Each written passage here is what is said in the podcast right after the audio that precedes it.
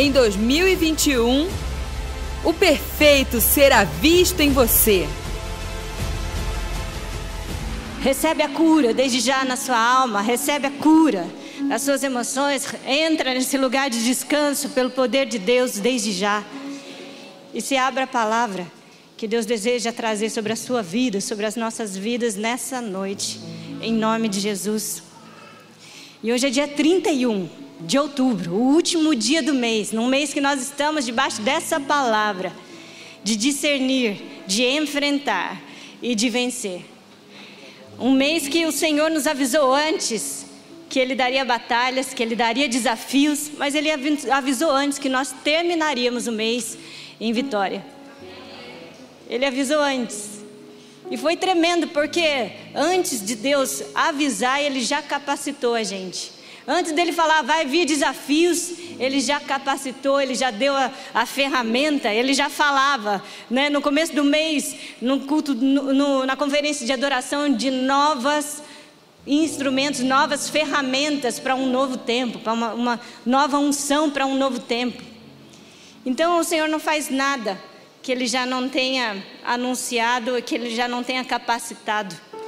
E a gente vai falar um pouco sobre isso. E hoje, dia 31, é esse dia que o apóstolo L falou de guerra de culturas. É muito nítido essa guerra de culturas. E se eu te perguntar, como que foi esse mês? Como que você olha para esse mês? O que você provou desse mês debaixo dessa palavra? Eu quero te falar uma coisa segundo a ciência. A, a, a ciência diz assim: se você hoje acordou de mau humor, se você acordou sem esperança, se você acordou hoje com algum tipo de dor física, psicológica, se você acordou hoje que você não está bem, você falou não estou bem, e eu te perguntar como foi o seu mês, sabe o que você vai falar para mim? Influenciado pelo que você sente hoje, você vai falar foi péssimo. O mês foi péssimo, não foi bom assim, não vi nada disso acontecer. No meio da dor, no meio da luta, nós somos influenciados, isso é ciência. Para um paciente que está com dor, você nunca pergunta como foi os últimos 30 dias. Você pergunta, mas já sabe que ele vai ser influenciado. E o Senhor, hoje, nesse último dia do mês, Ele quer que a gente veja o mês como foi na lente dele. Ele quer que a gente veja, não segundo o que você passou hoje, não segundo o seu mau humor, não sei se você dormiu a tarde inteira, falou assim, eu estou de gaiato aqui, eu não sei nem o que está acontecendo. Eu não sei, mas o Senhor quer que a gente veja da lente dele. E o que você sente hoje interfere com a sua memória. Por isso que quando alguém valoriza muito a dor, você conhece pessoas que valorizam a dor? Muitas pessoas, talvez seja você, né? Você fala, aham, a palavra é para você essa noite, só para você saber. E, e gente que valoriza muito a dor acaba tendo a impressão de que a vida não é boa. Porque sempre ela na, olha na perspectiva da dor que ela está sentindo hoje. Então, aquele amontoado de dias, um após outro, ela vai vendo e fala assim: ah, na verdade, a vida não é boa. E eu quero te falar uma coisa: isso é uma mentira. A vida com Deus ela é uma vida boa. Eu falava de manhã que o apóstolo L, a gente já sabe, né? A plaquinha que a gente vai fazer no dia que ele morrer. Está escrito assim: está indo contra a sua vontade. Não gostaria de ter ido. A vida com Deus é uma vida que nos dá prazer em viver. Ela nos dá prazer e, e traz a alegria de viver. Essa é a vida com Deus. E quem valoriza muito a dor, acaba não tendo essa impressão de, de que a vida é realmente boa. E, e a pastora Eliana mandou uma mensagem para o apóstolo, quando ele viu a palavra, ele me mostrou a mensagem. É um trecho de um livro que ela está lendo, do Cote, né? E, o livro, e, a, e, e ela falou assim: que uma pessoa, mandou esse trecho do livro, uma pessoa curada, ela conta a sua história com bom humor. Uma pessoa curada, ela fala da sua história com bom humor. Por quê? Porque ela consegue, uma pessoa curada consegue ver na lente de Cristo. E quando eu falo de dor, eu não estou falando só de uma dor física, ah, não estou enfermo, não estou nada, eu não estou sentindo dor.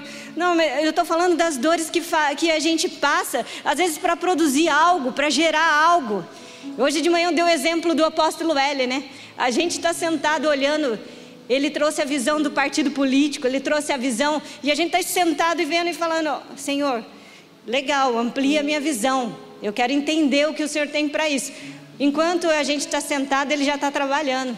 O apóstolo L já está gerando, já está sentindo as dores de parto para gerar esse, o que ele está, o que Deus quer, deseja produzir. Então eu não estou falando só de uma dor física, mas todo projeto, tudo que você se envolve, ele exige algo de você, exige dor. E se você foca na dor, você acaba perdendo e discernir as coisas do jeito que Deus vê. E a Bíblia, ela tem uh, um profeta que é chamado de profeta chorão, né? O Jeremias. E Jeremias é conhecido pelo tanto que ele sofreu. O interessante é que Jeremias sofreu não foi por causa das lutas dele, pessoais. Ele sofreu é com a falta de perspectiva do, de, da bênção de Deus vir sobre a terra por causa de um povo, do povo de Deus que estava envolvido até o pescoço com o pecado e não se arrependia. O sofrimento de Jeremias, o tempo todo, era em prol de ver o povo, era por ver o povo naquela situação de miséria, sem perspectiva, pelo pecado que assolava. E Jeremias nos dá uma dica. Se você está passando por um momento difícil, um momento conturbado, ele dá uma dica do que nós devemos fazer para que nós possamos ver tudo e ver esse mês na lente de Cristo. E Jeremias, Lamentações de Jeremias, capítulo 3, versículo 20. Eu vou ler 19. E olha que interessante, Jeremias fala assim: Eu recordo Olha ele falando da memória dele, da minha aflição e do meu delírio. Jeremias, Lamentações de Jeremias, Lamentações, capítulo 3, versículo 19. Recordo-me da minha aflição e do meu delírio, do meu profundo sofrimento e do meu enorme pesar. Lembro-me de tudo isso e a minha alma desfalece dentro de mim. Contudo, eu quero lembrar do que pode me dar esperança. A bondade do Senhor é a razão de nós não sermos consumidos, porque as suas misericórdias não têm fim. Elas se renovam a cada manhã e grande é a sua fidelidade. Sendo assim, eu digo a mim mesmo: a minha porção é o Senhor, portanto, nele eu depositarei toda a minha esperança. Eis que o Senhor é bom e misericordioso para com a todos aqueles que nele esperam confiantemente, para com as, aqueles que o buscam. É muito bom aguardar confiante, em paz, pelo socorro, a salvação que vem do Senhor. Amém? E ele dá uma enorme dica. E tá, até parece que ele entendia de ciência, né? Que ele entendia que a nossa memória é influenciada. Ele falou assim: Olha, eu me lembro das coisas ruins. E eu me lembro porque elas não passaram, mas eu quero trazer à memória aquilo que me dá esperança. Eu quero enxergar da lente de Cristo. E ainda ele fala assim: quando eu olho para tudo, eu mesmo falo para mim mesmo. Eu falo para mim mesmo, Ele é a minha porção. É bem similar ao que a gente cantou hoje, né? Não há nada melhor que o meu Deus. Ele é a minha porção, portanto, nele eu esperarei confiadamente. E de manhã, eu, eu fiz algo e eu pedi para as pessoas que confiam no Senhor, que já tiveram essa experiência de que Deus é bom, se colocar em pé. Eu vou pedir para você fazer isso. Se você teve essa experiência de que esse versículo, eis que o Senhor é bom e misericordioso para todos aqueles que esperam nele confiantemente, para com aqueles que o buscam. Se você tem essa experiência com Deus, fala assim: eu busco a Deus, eu encontro refúgio, eu encontro fortaleza, eu busco a Deus e eu encontro a bondade de Deus, eu me deparo com a bondade dele me cercando por detrás e por diante. Se você tem essa experiência com Deus e isso é uma intercessão nessa noite a favor de todos os outros, eu quero que você se coloque em pé. Nós temos essa convicção. Nós temos essa convicção de Jeremias, Senhor, e olha para nós, é assim que nós queremos contar os nossos dias, é assim que nós queremos ver a nossa história, dessa lente, Pai, de que nós estamos entregues na mão de um Deus bondoso, de um Deus que nunca falha, de um Deus misericordioso, de um Deus que todos os dias responde àqueles que, os, que o buscam, de um Deus que que sobre nós, Pai, nunca nos abandonará. De um Deus que sobre nós coloca a sua mão todos os dias e derrama das tuas misericórdias. Em nome de Jesus. Você pode se sentar? E nesse mês de discernimento, eu quero que você preste atenção, eu estou falando de discernir, de enfrentar e de vencer, como nós estamos terminando esse mês. E qual é a postura de vida, de discernir e enfrentar que eu tenho que ter para toda a vida. E, nesse, e o discernimento, ele está disponível para nós todos os dias, para que a gente não sofra o mal. A palavra de Deus diz em Provérbios, no capítulo 23, Provérbios 23, o prudente percebe, não precisa colocar lá, o prudente percebe o perigo e busca refúgio. O incauto ou imprudente, contudo, contudo, passa adiante e sofre as consequências. Primeiro, o primeiro passo para você não sofrer o mal, para você não sofrer a consequência do mal, é discernir, é entender. Para você ser prudente, o primeiro passo é, é entender qual é o caminho bom, qual é o caminho que eu devo seguir, de onde eu devo me desviar. Só que tem uma coisa, nesses dias parece que a gente brinca com as coisas, né? Parece que a gente deixa entrar, mesmo que de brincadeira, as coisas ruins nas nossas casas, mas as coisas ruins nem de brincadeira elas deveriam entrar. Pelo temor do Senhor, você sabe, eu vou contar uma coisa. Se eu te ofender, você me desculpa, mas eu nunca gostei do Papai Noel. Eu gostava antes, mas depois que eu conheci o Senhor, o Papai Noel nunca entrou na minha casa. E eu vou te explicar por quê. Porque eu não brinco com a mentira. E aí a, a minha família tem uma cultura de fazer o Papai Noel. Que decepção a hora que se levanta a Luciana para falar para as crianças de um ano, dois anos. Gente, a gente está indo lá. Mas é o seguinte, a gente vai encontrar um homem vestido de Papai Noel, um velho, de velhinho, de barba. E fui eu que comprei o presente. Imagina a decepção da família, né? Mas, gente, é só uma brincadeira. Mas eu não quero brincar com as coisas de Deus. Eu vejo o mal e eu me desvio dele. Isso é bênção sobre a minha vida, o discernimento de que a mentira não entra na minha casa. O discernimento de que. E o temor de Deus, sabe? O temor a Deus. Eu não quero isso para a minha vida. E a cultura do Halloween, ela vem ganhando força no nosso meio. Hoje, nesse dia de batalha de cultura, ela vem ganhando força no nosso meio. E ela é atrativa, porque ela é divertida.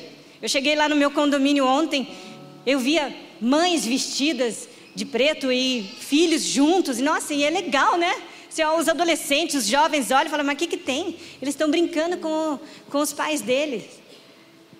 Mas na verdade, por exemplo, o suborno é algo inegociável na minha casa. Jamais eu vou ensinar o suborno. Mas de brincadeira, eu peço um doce, mas se você não me der, eu faço uma travessura. Como isso? E nessa semana eu fui entrar no condomínio da minha mãe, e o condomínio da minha mãe é um condomínio grande, e, faz filas, filas e filas no dia do Halloween para entrar no condomínio, para as pessoas entrarem lá. E eu vi aquelas casas enfeitadas a hora que eu cheguei na, nessa semana lá. E o Senhor me deu um discernimento. E sabe, eu vou te falar uma coisa, não se trata da minha opinião, porque a minha opinião a respeito do Halloween não importa. Fala assim para mim, a minha opinião a respeito do Halloween, a respeito do carnaval, não importa. Mas o que Deus pensa a respeito disso? E quando eu cheguei lá e eu vi aquelas casas todas enfeitadas, o Senhor me trouxe um discernimento. E o Senhor me falou assim: enquanto cristãos tolos, imprudentes, não se desviam do mal e preferem viver como se nada tivesse problema, vocês veem o homossexualismo, vocês veem as crises de identidade, a ansiedade, a depressão assolando, devastando a sociedade e acham que a culpa não é de vocês. E nós achamos que a culpa não é nossa. Nós temos o poder de decidir entre a vida e a morte. Deuteronômio 8 fala: escolha, pois, a vida para que viva. Nós temos esse poder com as nossas atitudes, com o nosso posicionamento, de decidir entre a vida e a morte. Eu decido que não há mentira. Eu decido que eu não quero demônio na minha vida. Eu decido que a bruxa não faz parte da minha vida. Eu decido isso com meus filhos na minha casa e não tem cultura que vai romper com esse muro de proteção para os meus filhos. Mas nós achamos que não tem problema ficar. Nós achamos que não tem problema namorar. Às vezes fala, não, mas não tem problema se o namoro for santo. Para que fazer corte, né? Talvez não tenha problema diante dos seus olhos. Nós achamos que não tem problema. Ah, mas o que, que tem ir lá se divertir no carnaval, que se chama festa da carne? Realmente, né? O que, que tem de problema? Exceto que você está expondo os seus filhos e está empurrando eles, né? Para uma festa que fala de sensualidade, que fala da carne. Se esse não é o meu padrão, se isso não é o que eu ensino, por que, que eu não tenho uma convicção maior? Por que, que na hora de, do meu filho vem a Mari, uh, no, no caso Halloween, ela falou: ah, as meninas falaram para eu ficar aqui na rua só. Ela acabou vindo para o culto de jovens, né? Ontem. Elas falaram que não é festa, elas vão, mas elas vão ficar na rua. Aí, mas eu já falo diretamente, eu não tenho dó. Tem, tem mãe que fala e tem dó. Eu assim, não, eu tenho dó de não ir no carnaval. Eu tenho dó de não deixar. Eu fico pensando, o que, que você está ensinando para os seus filhos? Eu ensino que a vida é muito melhor que a morte. Eu ensino que a verdade é o que sustenta a minha vida e ela não deixa o meu pé vacilar. Eu ensino que a minha opinião não vale nada, mas então, oh Mari, vamos junto procurar o que, que Deus acha a respeito disso. Vamos então, filho, procurar o que Deus acha a respeito disso, já que Ele é o centro da nossa casa, já que toda a plenitude que a gente vive aqui, toda a coerência que a gente vive aqui, é por causa dele. Vamos junto buscar o que Ele tem a respeito disso. E o Espírito Santo é o nosso maior parceiro de nos aconselhar nisso, de nos dar esse discernimento. O maior parceiro em assegurar o melhor caminho. Essa semana eu estava conversando com um homem que ele se diz muito conservador e realmente ele era nas suas atitudes. Ele falou: Mas olha, tive que mudar minha mentalidade porque a minha filha falou para mim que queria casar. Eu falei: Olha, casamento hoje custa muito caro, vai lá, do... Eh, mora com ele alguns meses. E ele falou: Não deu outra, ela voltou para casa em nome de uma mudança de mentalidade, você, você infringe os princípios no qual você está inserido. Se você quiser ou você não quer, tem princípios que regem o novo pacto, que regem a sociedade, que regem o mundo. São, são princípios naturais, são leis naturais. Se eu jogar a maçã para cima, ela cai. E tem princípios espirituais. Deus me falava que nós continuamos plantando e semeando aquilo que eu não desejo colher. Se você não deseja colher mentira, não plante a mentira. Se você não deseja é, colher, colher a morte, não planta a morte. Se você não deseja colher tristeza, não planta tristeza. Se você não deseja colher peso, não planta peso sobre a vida dos outros. Outro dia a Mari estava num jogo. Um jogo oriental. Um jogo, não sei se era chinês, japonês.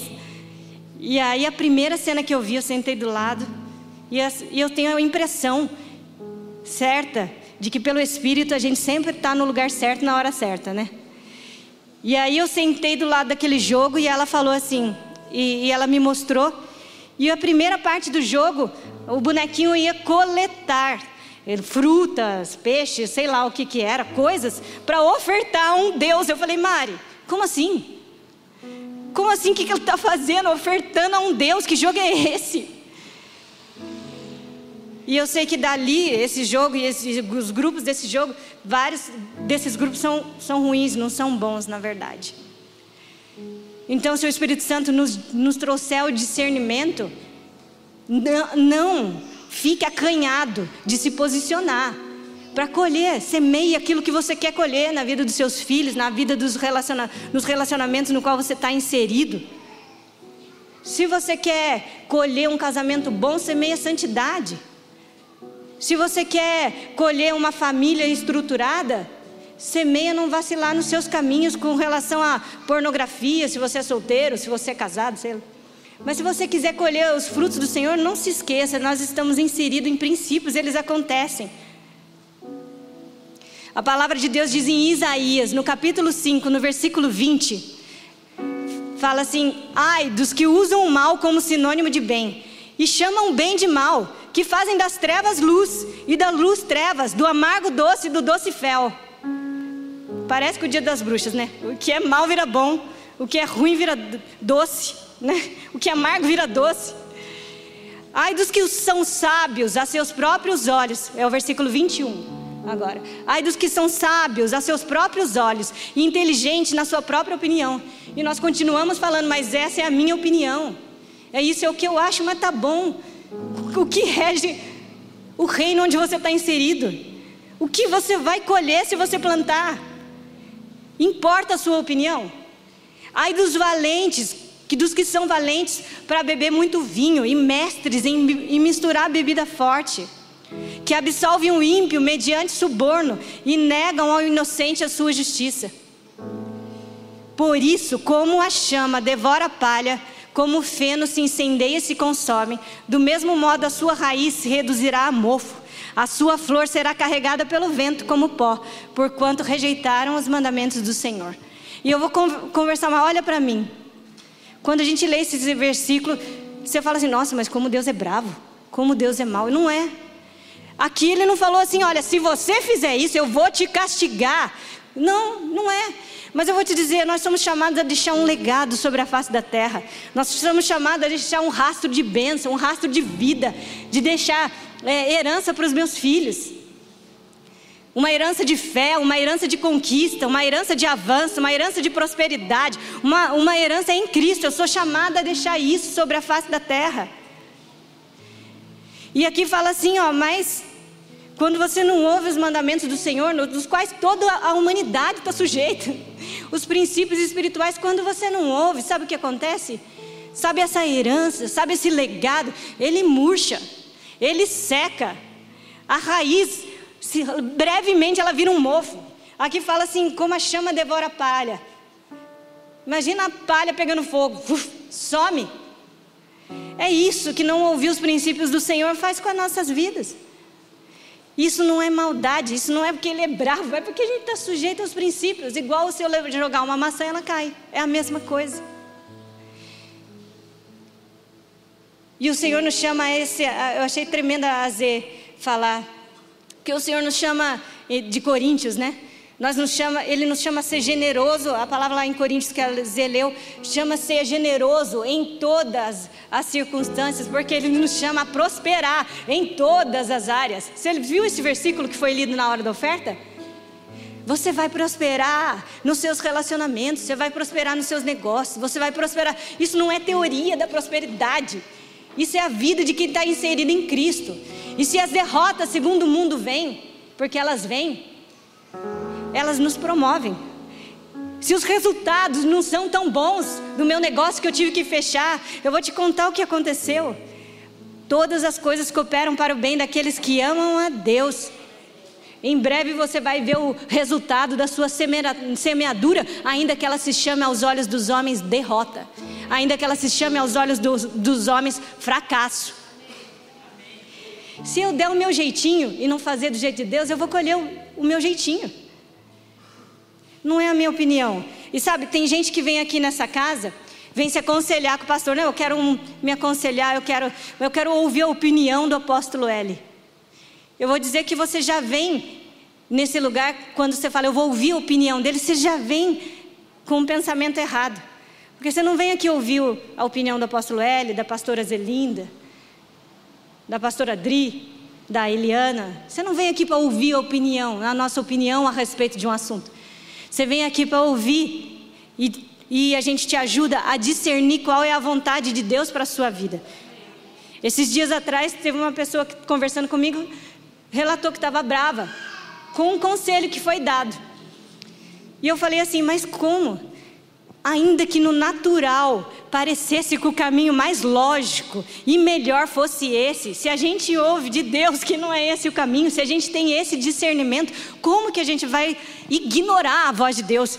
Como que a gente vai falar, olha, olha, parece mesmo que é mais lógico, se você for por aqui ou por assado, é melhor para você?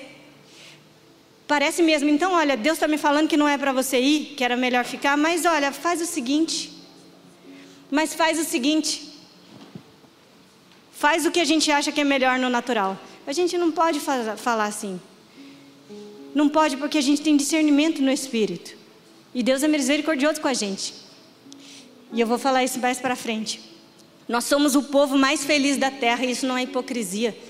Mas é porque nós somos o único povo que conseguimos ouvir a voz de um Deus bom e fiel e, consegui, e conseguimos nos desviar do mal. E conseguimos viver a plenitude de vida. O discernimento, que é algo que o Senhor nos deu esse mês, essa inteligência espiritual, ela é algo que a gente carrega nas nossas vidas. E você fala, Luciana, inteligência espiritual é uma coisa que você acabou de inventar. Não, a inteligência espiritual está na Bíblia. O mundo fala tanto de uma inteligência emocional, e eu entendo que é, mas inteligência espiritual, Colossenses, no capítulo 1, dos versículos 9 e 10. Vou dizer que vocês estão muito quietos, de manhã estava mais fácil. Colossenses, no capítulo 1, versículos 9 e 10. Por essa razão, nós também, desde o dia em que ouvimos, não cessamos de orar por vós e de pedir que sejais cheios do conhecimento da Sua vontade, em toda sabedoria e inteligência espiritual, para que possais andar dignamente diante do Senhor, agradando-lhe em tudo, frutificando em toda boa obra e crescendo no conhecimento de Deus. Nós somos esse povo chamado para frutificar em toda boa obra. Nós somos esse povo que tem inteligência espiritual. Diga comigo, inteligência, inteligência. espiritual. E hoje é dia 31, que eu falava da cultura, dessa guerra de culturas. E a Dilma, lá em 2016, sancionou lá a lei que hoje é o dia da proclamação do Evangelho. Mas proclamar o Evangelho não parece algo tão atrativo quanto se divertir né, na rua. Não parece que é algo tão atrativo. E evangelho significa boas notícias, boas novas.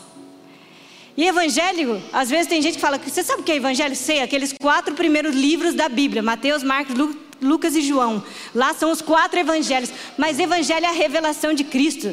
Não são só os quatro livros da Bíblia. Evangelhos são as boas novas, as boas notícias. E os, e os, evangelhos em si, que contam a história de Jesus, Mateus, Marcos, Lucas e João, eles terminam e, e, e com o Senhor nos enviando a algo. E ele fala: Ide por todo mundo e pregai o evangelho a toda criatura, e aquele que crê e for batizado será salvo. E no, em, em Marcos, particularmente, no capítulo 16, no versículo 17, Marcos, capítulo 16, versículo 17 fala assim: E esses sinais acompanharão os que crerem. Em meu nome expulsarão demônios. Em meu nome falarão novas línguas, pegarão serpentes com a mão, e se algo mortífero beberem, de modo nenhum lhes fará mal. Sobre os enfermos imporão as mãos, e eles serão curados. Amém? E a Bíblia diz que esse é o sinal que creem aqueles que anunciam as boas novas. Esse é o sinal que creem, que seguem os que creem e anunciam o id do Senhor, que fala, que, que, que responde ao id do Senhor e anunciam aquilo que Ele conquistou na cruz do Calvário por nós. E fala que em meu nome expulsarão demônios. E quando a gente fala de expulsar demônio, as pessoas acham que, que expulsar demônio é quando alguém começa a se contorcer e aí vem alguém, põe as mãos e expulsa o demônio. Mas eu quero falar para você hoje. E eu falava de manhã, talvez você seja um empresário, na sua empresa você Tira os seus funcionários de uma mentalidade de miséria, você trata eles com dignidade, você mostra para eles qual o caminho que eles podem trilhar, você está expulsando demônios. Quando você se posiciona na sua escola, entre os seus amigos, com uma posição de falar, eu sei o que o Senhor tem, ou é simplesmente sem falar, mas só se posicionando, você está expulsando demônios. A manifestação da verdade no seu trabalho, onde quer que seja, você está expulsando demônio. Da mesma forma, quando a gente fala de curar enfermo, a Bíblia fala aqui que sobre os enfermos imporão as mãos e eles serão curados.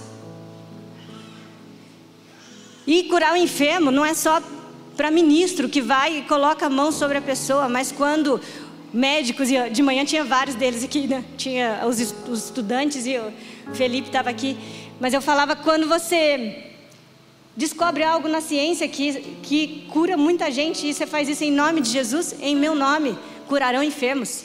Quando você tem uma palavra de sabedoria, discernimento, e você traz sobre a vida de alguém uma palavra que muda a história dela, você está curando um enfermo. Com uma palavra de sabedoria, com uma palavra de vida. Hoje o apóstolo ele fez a gente cumprimentar, né? Sair do nosso lugar e falar para uma pessoa: Jesus te ama. Uma coisa tão simples, mas talvez hoje você produziu cura através de uma palavra tão simples. E nós somos um grande time, nós somos um grande povo sobre a face da terra expulsando demônios. Nós somos um grande time sobre a face da terra curando enfermos. Nós somos um grande time falando novas línguas. Luciana, quando é que eu falo novas línguas? Uma palavra de sabedoria que traz vida. Você está falando novas línguas, você está indo contra a correnteza, contra tudo que é natural. Nós estamos falando algo novo, algo diferente, algo que realmente, como Paulo fala, olha, eu não falo palavras de sabedoria humana, mas o poder de Deus para que a sua fé se apoie no poder de Deus e não em sabedoria humana.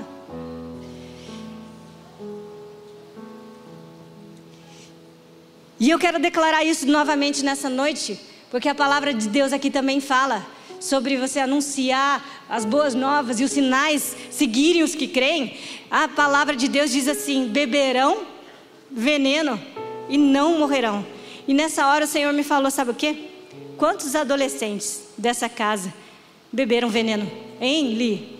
Que a gente tem chorado junto com pai e mãe. Que gente, quantos beberam veneno? Mas tem uma palavra sobre nós, eles não morrerão tem uma palavra sobre nós que o Senhor deixou lá atrás. E eles não morrerão. Você pode fechar os seus olhos nessa hora e decretar isso comigo?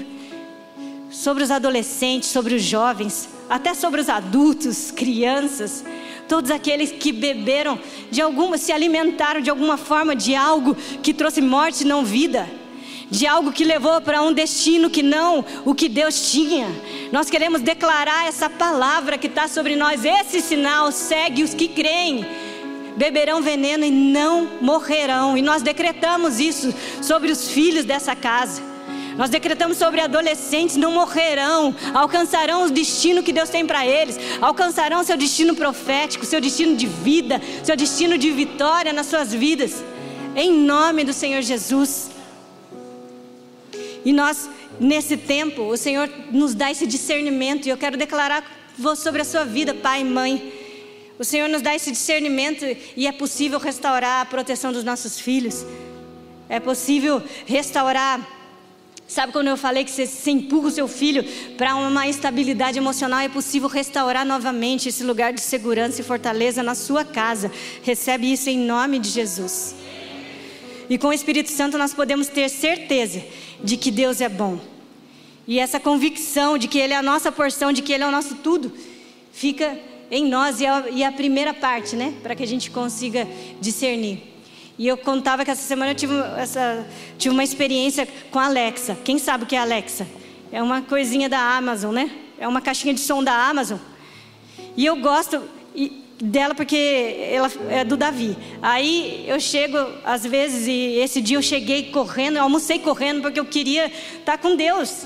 Eu queria ir lá adorar, eu queria estar lá. Então eu chego e falo: "Alexa, toca tal música". E ela toca. Aí eu já começo a orar, já entro lá na, na minha atmosfera. E eu cheguei esse dia, falei para Alexa assim: "Alexa, toca nada é melhor que meu Deus". Que é essa música aqui, né? Aí ela começou a tocar uma música nada a ver. Daí eu falei, Alexa, nada é melhor que o meu Deus. Ela falou assim: não tenho certeza disso. Eu falei, Alexa, é porque você não tem a revelação de Cristo.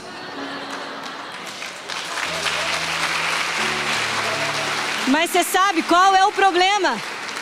É que muitos de nós vivemos como Alexa. Eu não tenho certeza, eu não tenho convicção de que nada é melhor que meu Deus. Muitos de nós vivemos como Alexa, mas eu quero falar para você: a revelação de Cristo, ela é para todos os filhos. Ele se manifesta a seus filhos. Aí você vai falar, não sei se ele se revela, revela a mim. Isso já é uma mentira na sua mente. Se você levantou a sua mão um dia e falou, eu quero esse Senhor, eu quero uh, que a minha vida seja entregue a Cristo, Ele se revela a você todos os dias. você nunca mais vai duvidar disso. Se você se duvidar, vai ter uma vozinha. Você está se comportando como Alexa na sua mente. Nunca mais você vai duvidar. Nunca mais você vai se posicionar diferente disso. Ele se revela a você e te traz luz em todas as coisas e te traz discernimento e faz você se desviar do mal. Ele sustenta você, sustenta todas as coisas pela palavra do seu poder. E o discernimento é a primeira palavra e a segunda palavra era enfrentar. Porque, como eu falei, não tem como você ter o discernimento e não obedecer. Não tem como você ter um discernimento e ficar parado. E o Senhor nos fez em movimento. Nós somos chamados a multiplicar Ele sobre a face da terra sem parar. E sabe, eu tive uma experiência essa semana com nesse mês, no começo, acho que foi mais no começo do mês, e o Senhor me deu uma palavra a respeito do profeta. Agora ele está aqui, o profeta Roberto e a dona Carmen. E, e o Senhor me falava, eles passaram por uma situação muito difícil, e aos olhos humanos é quase impossível você sair desse sofrimento, né? De perder um filho. E, e eu falo, confesso, com nos olhos naturais a gente não consegue acessar. Mas o Senhor falava, Luciana, um justo não permanece em sofrimento. E eu falei assim, legal, eu vou eu ministrei isso com o profeta Roberto. Mas de novo falando de ciência, e eu quero voltar, e eu vou voltar na, na palavra do profeta Roberto. Mas você sabe que em ciência, na ciência, a gravidade de uma doença, ela não se dá pela intensidade da sua dor. Quer dizer, nossa, está doendo muito ou está doendo pouco. A gravidade de uma doença, ela não se dá pela intensidade da dor. Mas a, a medicina, ela avalia para saber se você vai sair dessa ou não como é a sua resposta? Qual é o seu comportamento diante da dor? Sabe por quê? Porque a dor se retroalimenta. Eu não estou falando difícil, não, né? A dor, ela se retroalimenta. Se você decidir entrar no seu quarto, curtir a sua fossa, curtir a sua depressão, naquele dia que você não tem vontade de sair da cama, se você decidir ficar lá, eu vou contar o que acontece. É um ciclo interminável. A dor se retroalimenta.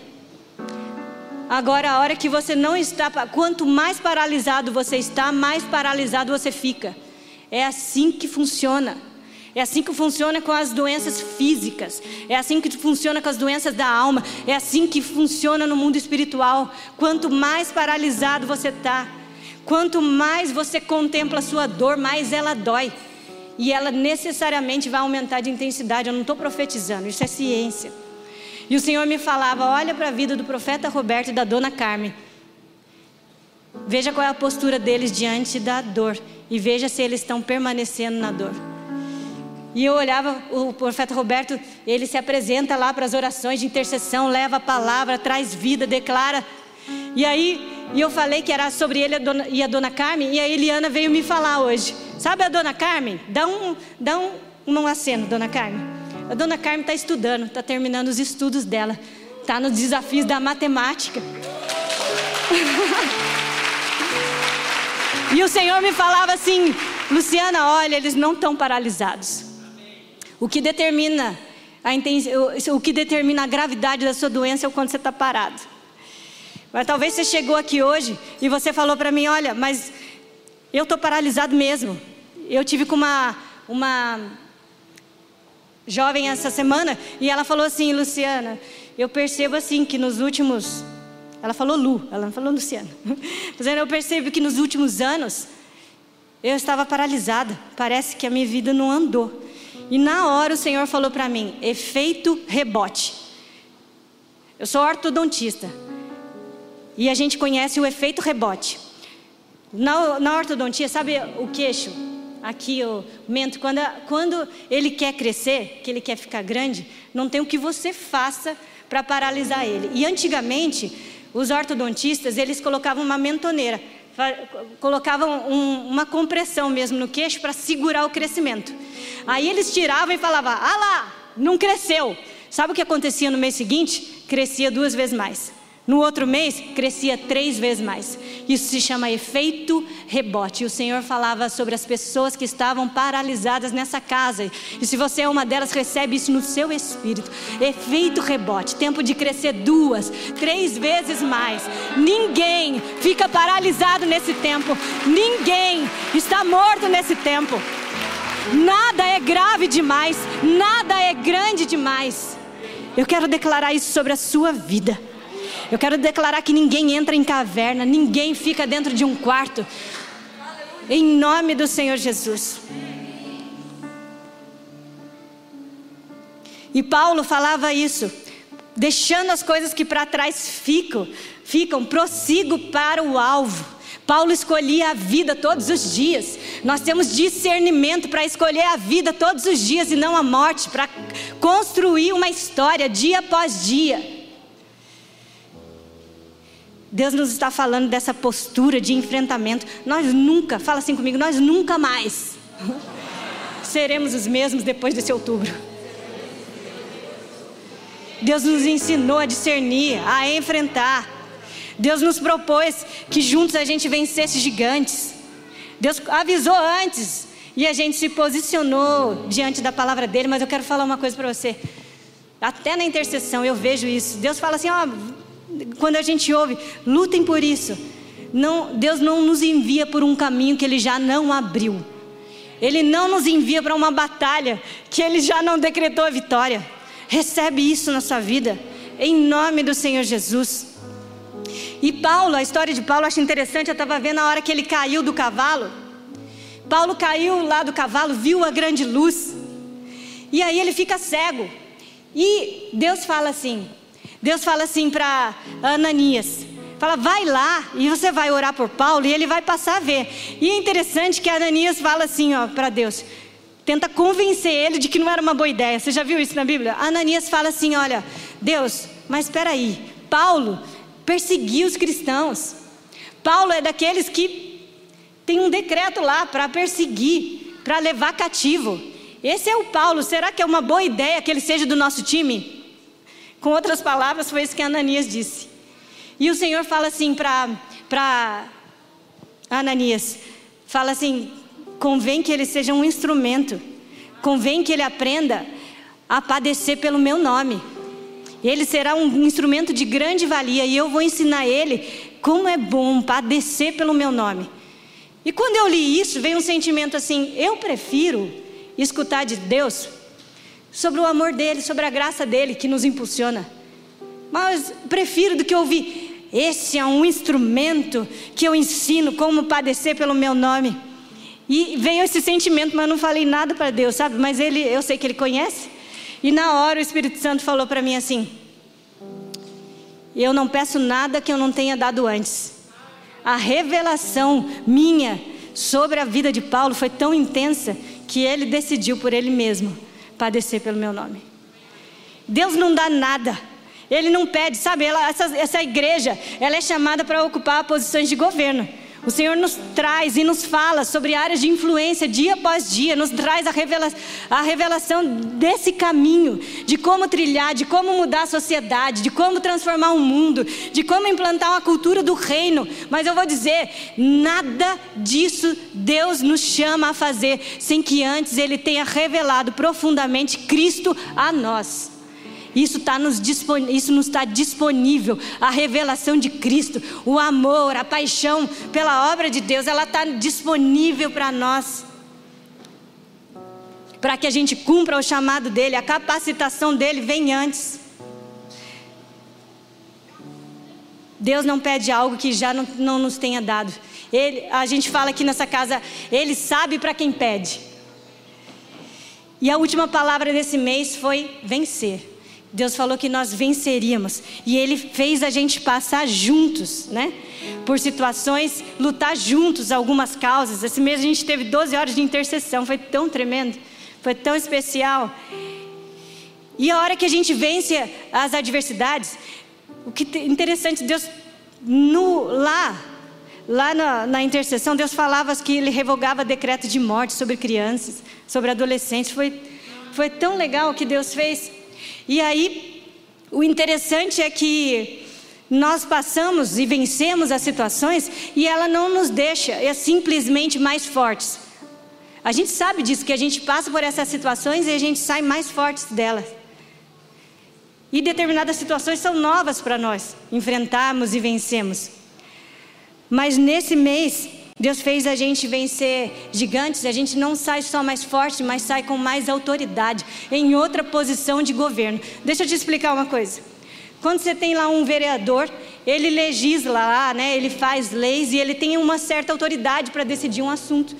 Quando você é governador, você tem outro nível de responsabilidade, outro nível de relacionamento, você tem é, outro nível de autoridade para manifestar algo. Quando você é presidente, então, então, assim como aumenta o nosso nível de autoridade, de governo, também aumenta os problemas que nós temos capacidade para resolver. E o interessante esse mês foi que na sexta-feira da semana passada, eu estava no culto de intercessão. E aconteceu uma coisa comum e corriqueira que acontece geralmente. Na hora da oferta, a Júlia me trouxe. É brincadeira que acontece geralmente, tá? Mas a Júlia me trouxe um abacaxi. E o abacaxi era muito grande. E estava doce, viu? Só para vocês saberem. E ela falou assim: Eu estava vindo para a intercessão e Deus falou comigo para comprar um abacaxi. E mandou falar que não há abacaxi grande demais para ele. Olha que tremendo. E ela nem sabia, mas eu tinha vindo de um dia que foi, teve situações difíceis para resolver. Mas e depois daquele dia também outras situações diante dos olhos foram tão claras, tão nítidas que eram pepinos, verdadeiros abacaxis, mas o Senhor já anunciou, ele fala antes, fala assim: ó, oh, minha filha, assim como ele fala para você, e eu sabia que essa palavra não se tratava só de mim, não tem abacaxi grande demais para mim. E no nível de governo que eu levo vocês, vai ter bastante abacaxi. Mas você sabe, tem uma boa notícia. Nós já temos a, o know-how, nós já temos a jurisprudência, a gente já venceu bastante coisa. E se for novidade para mim a luta que vem, eu vou dizer para Deus, não é novidade. A palavra de Deus diz em Marcos, no capítulo 10, no versículo 27. Eu já estou caminhando para o final. Jesus olhou para eles e respondeu. E eu quero falar de Jesus olhando para a sua vida hoje. E respondendo, e, e respondeu aos homens: Para o homem é impossível, mas para Deus não. Todas as coisas são possíveis para Deus. Imagina o nível do abacaxi.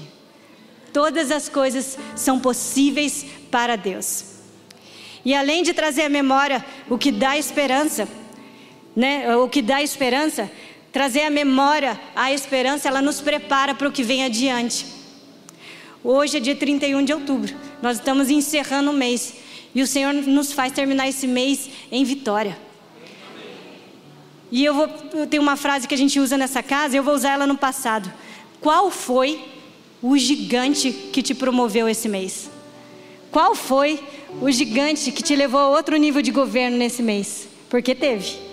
Talvez o seu gigante foi uma derrota a respeito de um irmão da casa muito querido, passou por uma derrota e o Senhor trouxe a palavra, falou assim: essa derrota foi o último gigante. Talvez, sabe o que foi? Foi você vencer o seu espírito de rejeição, que não se sentia filho, amarrado nisso há anos. Talvez agora acabou. Talvez foi alinhar o seu caminho mesmo ao Senhor, talvez foi uma reconciliação com Cristo, talvez esse foi o seu gigante que te promoveu nesse mês. Mas nós terminamos esse mês em vitórias, em vitória. Nós temos um destino e é para lá que nós estamos indo. Nós temos um destino como corpo de Cristo, como igreja, como casa, como sonho de Deus. Você tem um destino como filho de Deus e é para lá que você está indo. Nada vai impedir você. Nada pode paralisar. E esse é um tempo de efeito rebote. Para terminar, eu quero que você se coloque em pé e quero ler, se puder passar lá no telão, Hebreus, no capítulo 3. Hebreus, capítulo 3, versículo 6 fala assim: Cristo, no entanto, é fiel como filho sobre a casa de Deus, e essa é, é, e essa casa precisamente somos nós. Eu vou ler essa parte primeiro de novo. Cristo, no entanto, é fiel como filho sobre a casa de Deus, E essa casa, precisamente, somos. E eu quero falar em outras palavras o que o Senhor está dizendo hoje para você. Hoje o Senhor está dizendo, filho, eu sou fiel a você. Eu sou fiel, a minha fidelidade não muda. Ainda que você ache que eu não estou ouvindo o que você está pedindo, ainda que você ache que eu não estou percebendo, o Senhor te fala nessa noite: a minha fidelidade não muda.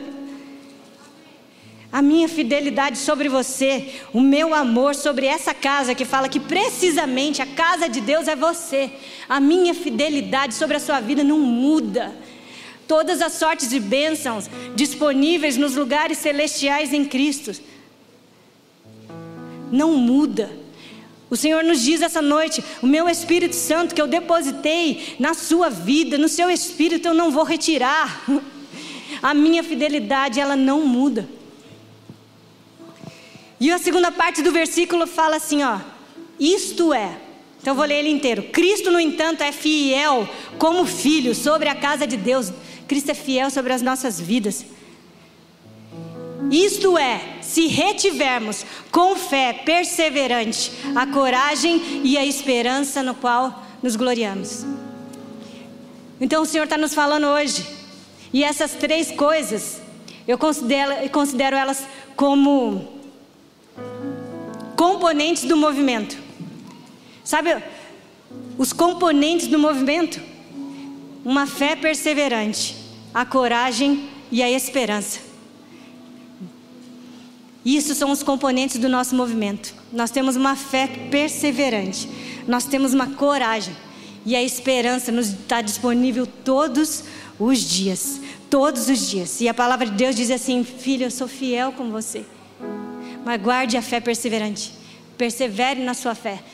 Lembre-se que você tem coragem, que você tem ousadia sobre a sua vida. E lembre-se todos os dias daquilo que te dá esperança. Enxergue todas as coisas através da, da, da, das lentes de Cristo. Nessa posição de governo que o Senhor nos chama a, a estar, Ele já nos capacitou a elas. Ele já nos colocou em movimento para que a gente não fique paralisado. Ele já conferiu a você produzir fruto em toda a estação. Ah, Luciana, está chovendo sobre a minha vida. Você está manifestando fruto. Você tá... Ah, agora está um tempo bem de seca. Você está frutificando da mesma forma. Isso foi derramado sobre nós. Nós somos um povo que frutifica em todo o tempo. Nós não somos inférteis. E é interessante que a, Ju... que a Júlia trouxe uma palavra que a fidelidade do Senhor tira a gente da infertilidade. E eu quero declarar essa fidelidade do Senhor sobre as nossas vidas, tirando a gente de infertilidade, tirando a gente de situações paralisadas, tirando a gente de não dar os frutos que a gente deve dar em cada estação. Quero declarar hoje sobre a sua vida que nunca mais você fica paralisado, nunca mais você volta para a caverna, nunca mais você vai se sentir rejeitado. Eu quero declarar sobre a sua vida o que foi conquistado nesse mês que nós encerramos hoje. Foi um, que foi um mês de vitória. O que foi conquistado, nós levaremos. O Senhor nos capacitou, nos deu novas ferramentas, nos fez mudar de nível de governo, nos fez ainda mais responsível ao que a humanidade precisa nesse tempo para ver manifesta a glória dele. Eu quero declarar isso sobre a sua vida hoje. Em nome de Jesus. Você pode adorar a Deus nessa hora? Em 2021, o perfeito será visto em você.